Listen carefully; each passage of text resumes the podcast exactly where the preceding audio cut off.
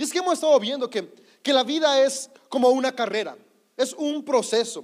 La vida no es un destino, no es un lugar al que llegamos, nos sentamos y estamos para relajarnos y descansar. No, la vida es una carrera continua donde vamos avanzando día a día y en ese proceso de ir avanzando vamos logrando metas. Hay un videojuego muy famoso que tiene varias décadas, que es el videojuego de Mario Bros. Y, y este videojuego de Mario, lo, lo que tiene increíble es que justamente vas desbloqueando un reto tras otro reto para poder seguir avanzando y darte cuenta que hay más retos. Y una vez que se acaban los retos, pues el juego dejaría de tener algo de interesante porque pues ya se terminó. Y por eso cada año los programadores siguen creando nuevos y nuevos retos. De hecho, el éxito de un videojuego radica en eso, entender retos que inspiren a los jugadores a estar jugando para desbloquearlos. Si no hubiera un reto, el juego no tendría chiste. Y es reto tras reto que te va trayendo satisfacción, pero al mismo tiempo te va preparando para lo que viene. Y cada reto que tú vas eh, avanzando en, en, los videojuegos te va dando herramientas y vas descubriendo trucos que van a ser necesarios para los siguientes niveles. Y es que así es la vida también. En la vida tú y yo vamos enfrentando retos día a día que si ponemos atención a ellos y en lugar de darnos por vencidos, vamos avanzando y los vamos superando, vamos aprendiendo nuevas herramientas que nos van capacitando para los retos del futuro. Y de esa manera seguir avanzando. La vida es una carrera en la cual vamos obteniendo pequeños premios que nos van llenando de ánimo. Y esos pequeños premios es el cumplimiento de metas y objetivos. Pero es importante que en la vida tengamos metas, sueños y planes. Pero la realidad es que muchas veces esos sueños, metas y planes terminan desvaneciéndose por los retos que parecen insuperables de la vida. Y cuando creemos que los retos no los podemos superar, los sueños y las metas se vienen abajo y comenzamos a vivir simplemente porque ya estamos acá. Pero en CDO tenemos una frase y decimos, la vida no es para aguantarse, la vida es para disfrutarse. Y estamos seguros que disfrutar la vida no es sinónimo de ausencia de problemas, porque eso sería una idea utópica, que es imposible de vivir, al menos en este plano que conocemos y en este en el que estamos. Y al final de cuentas, las herramientas las necesitamos para el aquí y el ahora. Una vida que se disfruta es una vida en la cual tenemos la capacidad de darnos cuenta que podemos enfrentar los retos y al enfrentar los retos tener la satisfacción de que seguimos avanzando porque nada nos va a detener. Este 2022 creemos que es un año en el cual juntos vamos a avanzar en las distintas áreas de nuestra vida. Y hay un pasaje que está en 1 Corintios capítulo 9 que el autor de esta carta nos deja algunas claves que pueden ayudarnos a que este año pueda ser un año en el cual corremos la carrera de la vida con optimismo y comenzamos a correr para ganar. Y es que al final de cuentas, tal vez te tocó cuando en la escuela llevabas deportes y, había ocasiones que simplemente hacías deportes porque tenías que hacerlo, ¿no? Y cuando el maestro ponía carrera, corría sin ánimo porque lo hacías porque al final de cuentas nada más ocupabas una calificación de la clase, ¿no? O había cascaritas de fútbol y le chutabas sin ganas porque pues al final de cuentas solo era para pasar la clase. O si te gustaba el fútbol, pues no importaba la razón que fuera, le echabas todas las ganas del mundo. Pero, pero, pero esos momentos donde, pues nada más estoy aquí porque sí. O tal vez la misma escuela, ¿no? no te llamaba mucho la atención, ya sea porque los maestros no le echaban ganas o porque ya tenías ganas de irte a jugar fútbol y simplemente pasabas las materias como de la, ahí se van porque estamos acá. Cuando no hay un objetivo, simplemente vamos caminando en la vida, pero cuando hay objetivos, comenzamos a hacerlo de manera distinta. Por ejemplo, yo nunca soñé con ser jugador de fútbol. Entonces, cuando yo jugaba fútbol, jugaba sin ganas. Pero tenía amigos que su sueño más grande era ser el mejor jugador de fútbol de México y algún día estar jugando en su equipo favorito. De primera, ya fuera América, Chivas, Cruz Azul, León, depende a qué equipo le fueran. Y ellos cuando jugábamos, no jugaban nada más así porque sí, jugaban con todas las ganas porque su intención era prepararse y era demostrar que ellos un día iban a poder llegar al sueño que tenían. Cuando tenemos un propósito, lo que hacemos cobra un sentido diferente. Y es importante que en la vida tú y yo podamos recordar los propósitos que tenemos, los sueños que tenemos, que tal vez se han sofocado, pero yo quiero animarte, amigo, amiga, a volverlos a revivir y traigan impulso a nuestras vidas. O tal vez el día de hoy no sabemos cuál es. Tomar un tiempo para ir descubriendo aquellas cosas que nos apasionan, que nos gustan y que nos llaman. Y siempre recordar que cuando hacemos cosas con amor, vamos descubriendo aquellas cosas que traen plenitud a nuestra vida y que nos van a dar un norte para el futuro que tenemos por delante. Y dice el autor de Corintios lo siguiente en el versículo 24. Voy a leer únicamente del 24 al 26, pero voy a ir leyéndote verso por verso e ir viendo los principios que podemos aplicar en nuestra vida. Y justamente en este verso inicia diciendo algo que me gusta mucho. Me dice, no se dan cuenta que en una carrera todos corren, pero solo una persona se lleva el premio, así que corran para ganar. E, este verso cierra con una frase que es la que quiero que se vaya en tu corazón el día de hoy. Corran para ganar. Comienza diciéndonos que, que, la carrera muchas personas corren y esa carrera es la vida. Y la realidad es que todos estamos en la carrera de la vida. No elegimos estar, aquí estamos y ya estamos en ella. Y en ocasiones simplemente vamos corriendo porque tenemos que correr. Voy a trabajar, como, duermo, me levanto, trabajo, como, duermo y simplemente voy avanzando sabiendo que algún día esto se va a acabar. Sin embargo, el autor dice, ok, no es una carrera para simplemente correrla. Es una carrera en la cual al final tenemos que esperar un premio, por lo tanto corramos para ganar. ¿Y cuál es ese premio? El poder darnos cuenta que nuestra vida está dejando una huella en esta tierra, ir alcanzando esas metas, esos objetivos, ir transformando cada día nuestra vida, nuestro carácter, y ir generando cada día mejores atmósferas en nuestra familia, y ir contribuyendo cada vez más y más en los trabajos en los que estamos, ir teniendo metas que vamos a ganar, que hacen que esta carrera no sea simplemente una carrera que corremos porque ya estamos, sino que corremos para ganar, es decir, recordar que tu vida tiene propósito. Amigo, amiga, e, eso es clave para que este año sea un mejor año. Recordar que no estamos aquí para aguantar la vida, sino para disfrutar la vida. Y se dice fácil, pero es un reto al cual juntos podemos sumarnos. Y es un reto que vale la pena. No importa que no sea fácil, vale la pena vivir de una manera distinta, comenzar a correr para ganar. ¿Cómo has estado corriendo el día de hoy tu vida? ¿Cómo has estado llevando tus días? ¿Cómo has estado llevando tu relación? ¿Cómo está tu matrimonio? ¿Es un matrimonio porque pues ya estamos aquí? ¿O es un matrimonio que quiere ganar en tener una relación que se disfruta? ¿Cómo está tu relación con tus hijos?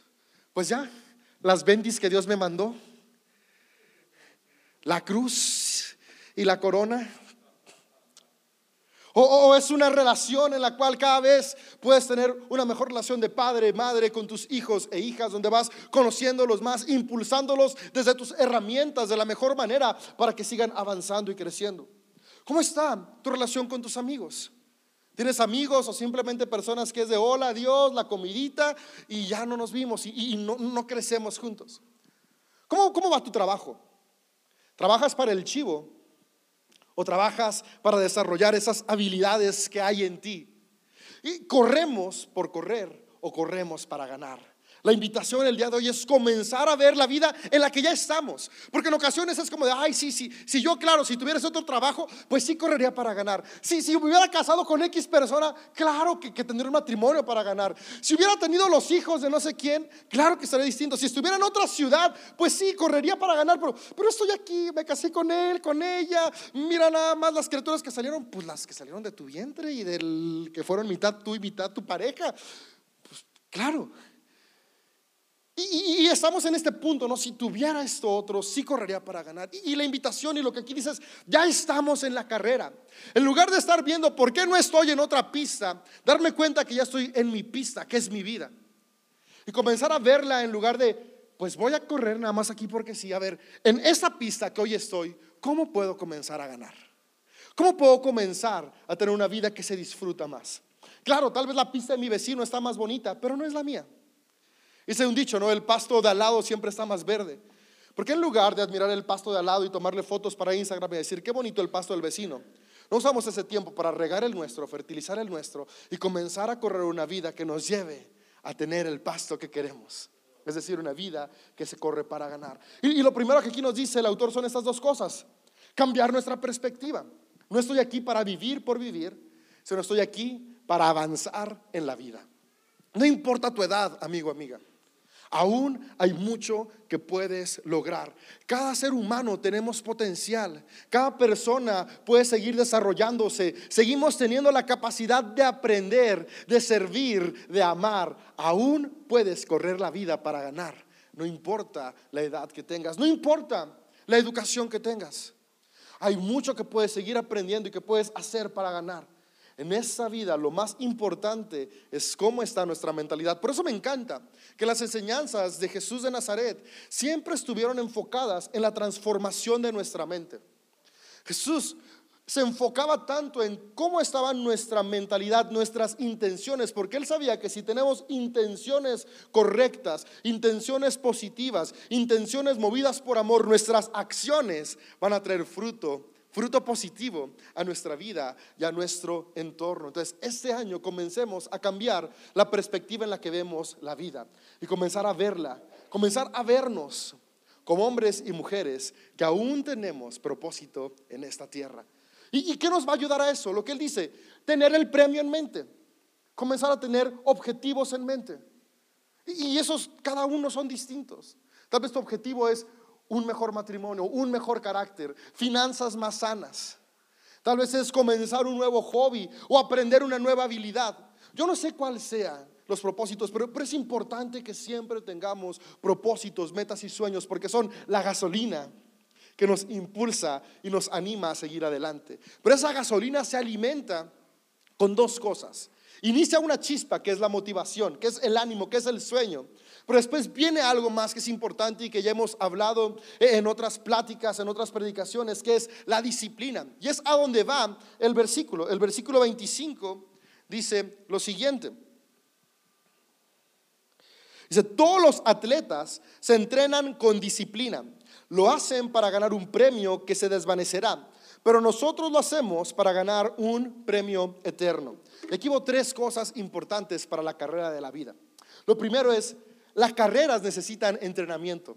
Sin entrenamiento es imposible tener la capacidad de avanzar en ella. Y creo que aquí es donde comienza de repente el primer obstáculo, la primera muralla que vemos como de, ok, sí, sí yo, yo quería llegar allá, pero, pero eso me va a costar. y yo quería un mejor sueldo, pero, ay, es despertarme una hora más temprano. Y yo, yo, yo quería irme de vacaciones, pero, ah, es dejar de tomar coca y papas por un año. Y yo quería un mejor matrimonio, pero es aprender a perdonar y a dialogar con mi pareja y a tener esas pláticas incómodas de, de qué me molesta. Ah, y, empezamos a ver esta parte, ¿no?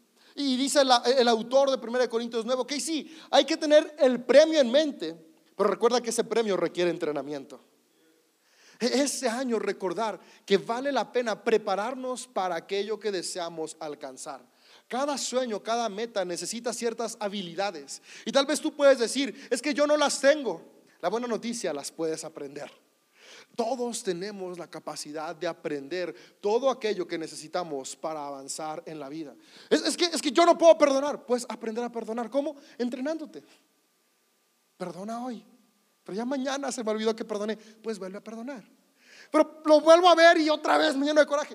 Vuelve a entrenar y vuelve a perdonar. Entrénate para aquello que necesites. Cada distinta meta y propósito quiere un entrenamiento distinto, pero es un entrenamiento con disciplina. ¿Qué cosas necesitamos aprender y comenzar a hacer con constancia? Y eso es importante. Correr la vida para disfrutarla es tener constancia en aquello que hacemos. Dice, para tener un premio eterno. Y esta parte me encanta. Porque premio eterno son aquellos premios, aquellas Cosas que cosechamos con nuestras acciones que trascienden a nuestra vida. Cuando escuchamos premio eterno, tendemos a irnos luego, luego a, esta idea de, ok, el más allá.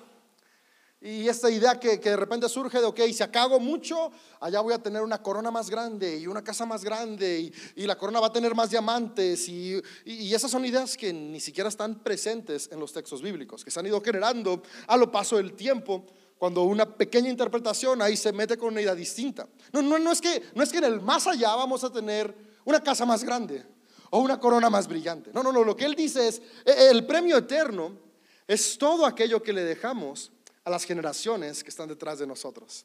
Todo aquello que hacemos hoy que trasciende nuestra existencia, es decir, crear una familia en donde hay paz, en lugar de pleitos, es un premio eterno, porque esa paz se va a sembrar en los hijos. Y ellos a su vez van a desarrollarse de una mejor manera que cuando hay muchos pleitos. Un premio eterno es cuando logramos tener salud financiera y vivimos sin deudas. Y, en salud financiera y sin deudas, tal vez no tenemos todo lo que deseamos, pero tampoco tenemos la angustia de que ya llegó la tarjeta y no la podemos pagar.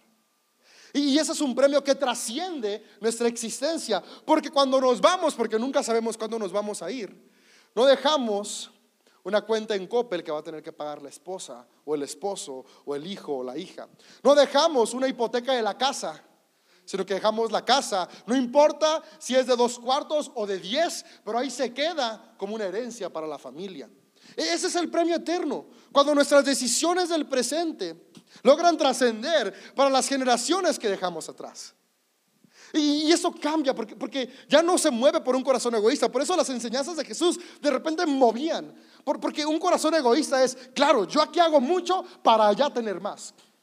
Pero un corazón de amor no está pensando en que yo voy a tener más. Un corazón movido por amor es yo hago aquí mucho para que los que vienen atrás de mí tengan más. Para que los que me rodean estén mejor. Para que quienes están a mi alrededor puedan estar sobre mis hombros. Ese es el premio eterno. Y es cuando cambian las intenciones y ahí cambian las metas. Porque ahora las metas no están enfocadas en resultados, sino en estilos de vida. Y es que cuando la meta está enfocada en resultado, puede ser, yo quiero un millón de, un millón de pesos, dólares, ya me fui como de... Claro que los quiero. Pero un millón de pesos cuando me retire. Esa puede ser una meta. Fija, y, puede que se alcance o no se alcance. Pero lo estoy pensando en mí. Una meta eterna es, quiero salud financiera para mi familia. Y puede que no me retire con un millón, pero me retiro con estabilidad y paz. Puede que yo diga, ok, que quiero el cuerpo de super atlético, super marcado. Claro, claro que lo quiero. Pero, pero cuando yo cambio de la meta del resultado a una meta eterna, que es un estilo de vida, es quiero un cuerpo saludable. Y un cuerpo saludable, tal vez se va a ver atlético, o seguramente se verá atlético. Pero ese cuerpo saludable me va a permitir poder el tiempo que esté acá estar con una mejor calidad de vida con las personas que me rodean. Entonces, cuando tú y yo vemos el premio eterno decir lo que trasciende, nuestras metas cambian. Y las metas dejan de ser resultados y comienzan a ser estilos de vida. Y estilos de vida movidos por amor siempre traen transformación. Y es donde comienza a verse esto, de disfrutamos la vida y no la aguantamos. Porque estilos de vida traen resultados a largo plazo. Es donde comenzamos a disfrutar el resultado de nuestro esfuerzo correr la vida con el premio enfrente, pero un premio eterno transforma la manera en la que actuamos. Comenzamos a actuar con responsabilidad y con amor, movidos con la intención de crear no solamente un mejor presente, sino dejar un mejor futuro para quienes vienen detrás de nosotros. Continúa diciendo el autor, Por eso yo corro cada paso con propósito, no solamente doy golpes al aire. Y aquí esa es la parte importante, propósito. Y correr cada paso con propósito es recordar que aunque la carrera, cuando, tú ves una carrera, ves el video, tal vez estás viendo una, competencia, tú ves cómo en cuestión de, de segundos pasan del punto A al punto B. Y, en ocasiones vemos así pasar la vida, ¿no? Rápido. Y, creemos que, de esa misma manera vamos a, llegar a la meta. Pero si ponemos en cámara lenta esa carrera, podemos ver que para llegar del punto A al punto B hubo muchos pequeños pasos. No fue que el corredor dio un paso de 100 metros. No es que el que hizo un maratón dio un brinco de 40 kilómetros. No, en esos 40 kilómetros hubo cientos y miles de pequeños pasos. Lo que dice el autor es, sí, queremos correr la carrera con propósito, pero recuerda que esa carrera son pequeños pasos enfocados. Y aquí viene lo importante. Y ese es el gran reto. Comenzar así, soñar con el premio, soñar a lo lejos, pero vivir en el presente. Porque cuando nos quedamos soñando con el premio sin ser conscientes del presente, no avanzamos. Porque estamos esperando el momento en el que tenemos la capacidad de dar un paso de 40 kilómetros. Y eso jamás va a ser posible. Nadie puede hacerlo. Y como estamos diciendo, ese es el premio y ese premio está a 40 kilómetros. Voy a entrenar hasta poder dar un brinco de 40 kilómetros. Y es donde de repente se derrumban los sueños. Porque sí, ahí está el millón de pesos para retirarme, pero, pero, ves que solamente puedes empezar a ahorrar 20 pesos a la semana y empiezas a verlo y te desanimas y es como de, ok, no, no, no, no voy a ahorrar hasta que no pueda ahorrar mil por semana. Y volteas atrás y llevas 10 años diciendo eso y no has ahorrado nada. Porque estamos con la mirada ya. Pero si, ese propósito lo mantenemos como el sueño, pero somos conscientes del presente, comenzamos a dar pequeños pasos con propósito. Y sí, un día tal vez pueda ahorrar mil por semana, pero hoy puedo ahorrar diez por semana y lo voy a hacer. Pequeños pasos, pequeños pasos, pequeños pasos, pequeños pasos. Tal vez en dos años puedes ahorrar 20, en tres años puedes ahorrar 30, en 20 años puedes ahorrar los mil. Qué bueno. Pero si nunca llegaste a ahorrar los mil, pero empezaste a ahorrar los diez, vas a llegar a un momento donde tienes algo. Porque fuiste dando pequeños pasos con propósitos. Y tal vez no llegaste al millón, pero ¿qué tal que llegaste a los cien mil? Mejor que llegar sin nada. Es un pequeño ejemplo financiero, pero que nos ayuda a ver procesos en la vida. Hoy voy a tener un mejor matrimonio, pero hasta que me pueda llevar a mi esposa al restaurante que ella sueña, la voy a invitar a una cita. Pasaron 10 años y no la has llevado de cita. ¿Qué tal si le preparas una buena pasta tú ahí en la casa? Duermes a los niños temprano, los dejas con la abuelita o con la tía, prendes unas velas, aunque sea esas de vasito de veladora, le pones una foto de ustedes y mi amor, quiero una cita contigo pequeños pasos. ¿En dónde estoy hoy? Sí tengo el sueño de que un día la voy a llevar a su restaurante favorito. Pero hoy estamos aquí teniendo una cita para construir nuestro matrimonio. Pequeños pasos con propósito nos acercan al destino que está al final. Pero para eso se requiere disciplina, disciplina y constancia. Y, la disciplina no la vemos. Eso, es lo complicado la disciplina. Por, eso es tan difícil, porque no vemos el resultado y parece ilógico.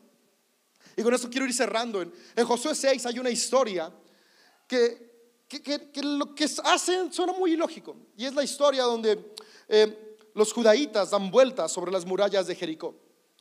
Y de nuevo, desde mi perspectiva, esto no es un mandato que Dios hace. Dios jamás tumbaría la casa de otra persona. Es una interpretación teológica que hicieron los autores que escribieron Josué. Porque era la manera en la que ellos entendían a Dios. Hoy desde nuestra perspectiva, especialmente a través de los ojos de Jesús, podemos saber que, que Dios jamás tumbaría tu casa para que el terreno de al lado esté más grande. Digo, obviamente no, no, no, es, no es un Dios de amor. Sin embargo, aún en medio de estas historias que, parecen complicadas, hay un buen de enseñanzas que podemos tomar si los vemos a través de los lentes, tanto del aprendizaje como a través de los lentes del amor. Y, lo que yo puedo ver aquí en esta historia es que se les ordena dar vueltas por siete días a unas murallas que parecían impenetrables. Yo no sé qué obstáculos hay hoy en tu vida que parecen impenetrables. Tal vez parece que tu relación matrimonial nomás no tiene solución, que tu relación con tus hijos ya está dañada, que, que tus finanzas no, o sea, si supieras la bola de deudas que tengo, no las voy a poder pagar ni yo ni mis hijos. O tal vez crees que, la salud física es no, es que yo no puedo dejar de tomar coca. No, ni, puedo dejar de comer taquitos todos los días, ni, ni no, ni, papitas, no. Quesadillas es doradas, obviamente, siempre, porque, y no puedo dejarlas. Pues puede que, que, sean distintas murallas. Yo dejar de gritar, no. Yo dejar de enojarme, no. No, no sé qué murallas hay que están altas, que, que sientes que, que te impiden correr la vida. Pero, esas murallas se pueden tumbar con disciplina. En, esta historia hay una nación que, está, bueno, un grupo que quiere llegar a formar una nación que no puede avanzar porque hay unas murallas grandes. Y los autores dicen que lo que ellos hicieron fue, eh, eh, el mandato que se les dio es que dieran vueltas. Y comienzan el día uno, le dan una vuelta a todas las murallas, en silencio, sin decir nada, sin hablar, así como en la escuela, ¿no? no hablen. Y tú como, luego participa, bueno, que no me acabas de decir que no hable, pero bueno, así pasaba en la escuela. Y, así estaban ellos, ¿no? Día uno, día lunes, una vuelta sin hablar. Día martes, otra vuelta sin hablar. Miércoles, otra vuelta sin hablar. Y cada que daban una vuelta no pasaba nada. Eran unas murallas gigantes y ellos iban caminando alrededor y decían, yo, yo me imagino sus pensamientos. aquí no pasa nada.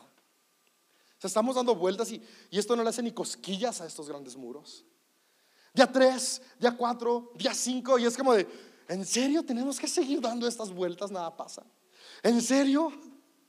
Voy a dejar de tomar coca, van tres días y mi azúcar sigue igual. ¿En serio voy a dejar de comer tacos? Va una semana y la panza no ha bajado. ¿En serio voy a dejar de gritar? Van tres días que no grito en la casa y se siguen portando igual los niños. Y, es que vemos que pasan los días y es como de, no hay resultado, no hay resultado, no hay resultado. Dice el relato que el día 7, eh, la orden era dar siete vueltas. Y yo me imagino era como de, ah, o sea, ya, le dimos seis vueltas en seis días. ¿Para qué dar otras siete más? Y en silencio otra vez. Y al final, cuando dieron la última, la séptima vuelta en el día 7, iban a gritar súper fuerte. Y el relato dice que después de haber hecho esto, ellos gritaron y las murallas se cayeron. Y por mucho tiempo yo he escuchado, y incluso yo llegué a enseñarlo, como que la moraleja de esta historia es que la obediencia a ciegas trae buenos resultados. Y es como de, pues no sabes por qué vas a dar vueltas, pero tú dalas.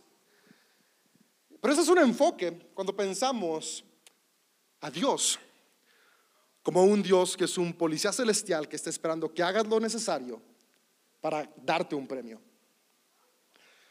Pero Dios no es alguien que es de, obedéceme porque quiero, no me importa que no entiendas, hazlo. No, no, no, no. Ese no es el enfoque de esta historia. El enfoque de esta historia es la disciplina que tumba murallas.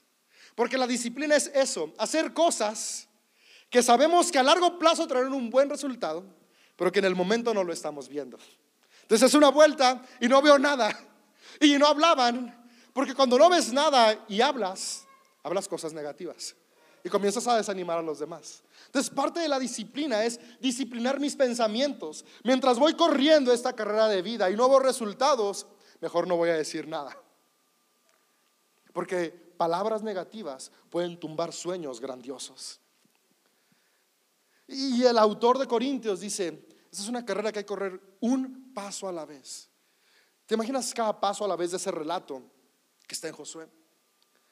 E-, eran pasos complicados, eran pasos que se veían sin resultado, pero en la historia vemos que hubo un resultado. ¿Sabes qué, amigo? Esas murallas de decepción, esas murallas de falta de amor propio, de falta de restauración e-, en tus relaciones familiares, de falta de buenos amigos, de falta de salud financiera, tal vez esas murallas de adicciones pueden romperse si hoy comenzamos a ser disciplinados y recordar que en nosotros habita el amor y ese amor nos recuerda que vale la pena el esfuerzo del presente para el resultado positivo del mañana, que vale la pena sacrificar Sacrificar la comodidad del hoy por el beneficio eterno del mañana, es decir, el beneficio que vamos a dejar para las generaciones que están atrás de nosotros. Entonces, vamos a correr la vida para ganar. Sabes, tal vez había personas que en ese relato de Josué 6 le daban vueltas simplemente como de, pues no, aquí nunca va a pasar nada. Y tal vez alguien desertó y dijo, yo me voy para otro lado. Y no pudo tener esta victoria que ellos tuvieron. Ahora, tenemos a verla con, un objetivo distinto, porque la victoria jamás va a ser que lo de otro se derrumbe para que tú lo tengas. E, ese es un pensamiento egoísta, que se caiga el otro para yo ponerme encima de él. Por eso estoy convencido que estos relatos no fueron un mandato de Dios, porque Dios jamás va a quitarle algo a alguien para dártelo a ti. ¿Sabes? A veces vemos el mundo como un pay y pensamos que las rebanadas se van a acabar y es de, tengo que quitarle su rebanada a ella porque si no yo no voy a tener. Pero no, la vida no es un pay, la vida es como un río. En un río fluye agua para todos y todas. Y es lo que Jesús vino a enseñarnos. Ese río es el río del amor. Y cuando comenzamos a actuar movidos por amor, cuando el amor mueve nuestra disciplina, comenzamos a crear ambientes donde hay para todos y todas. Por eso, el autor de Corintios dice, el premio es solo para uno. Pero si vemos la metáfora, no quiere decir que solamente hay uno en este cuarto o uno que nos está viendo que va a ganar. No, no, no. Lo que él dice, el, premio es para ese uno que se enfoca en el premio, que se entrena, que se disciplina y que tiene un enfoque que va más allá de él. Y cada premio es distinto. Porque tu premio no es el mío, pero es tu premio y ahí está. Tu premio no es el mío, ni el de él, ni el de ella, pero es tu premio y ahí está. Así que cada uno de nosotros y nosotras podemos correr para ganar. Y este 2022 de seguro sí podremos. Vamos a ser disciplinados. Vamos a derrumbar esas murallas que parecían inderrumbables, de pensamientos tóxicos, negativos, de insuficiencia y recordar que si somos creados y creadas a imagen de Dios, hay un poder creativo en nosotros que se llama amor. Y ese amor nos mueve a la disciplina. Y si hay disciplina en nosotros, podemos transformar entornos. Amigo, amiga, ustedes pueden. Juntos podemos. Este año será mejor.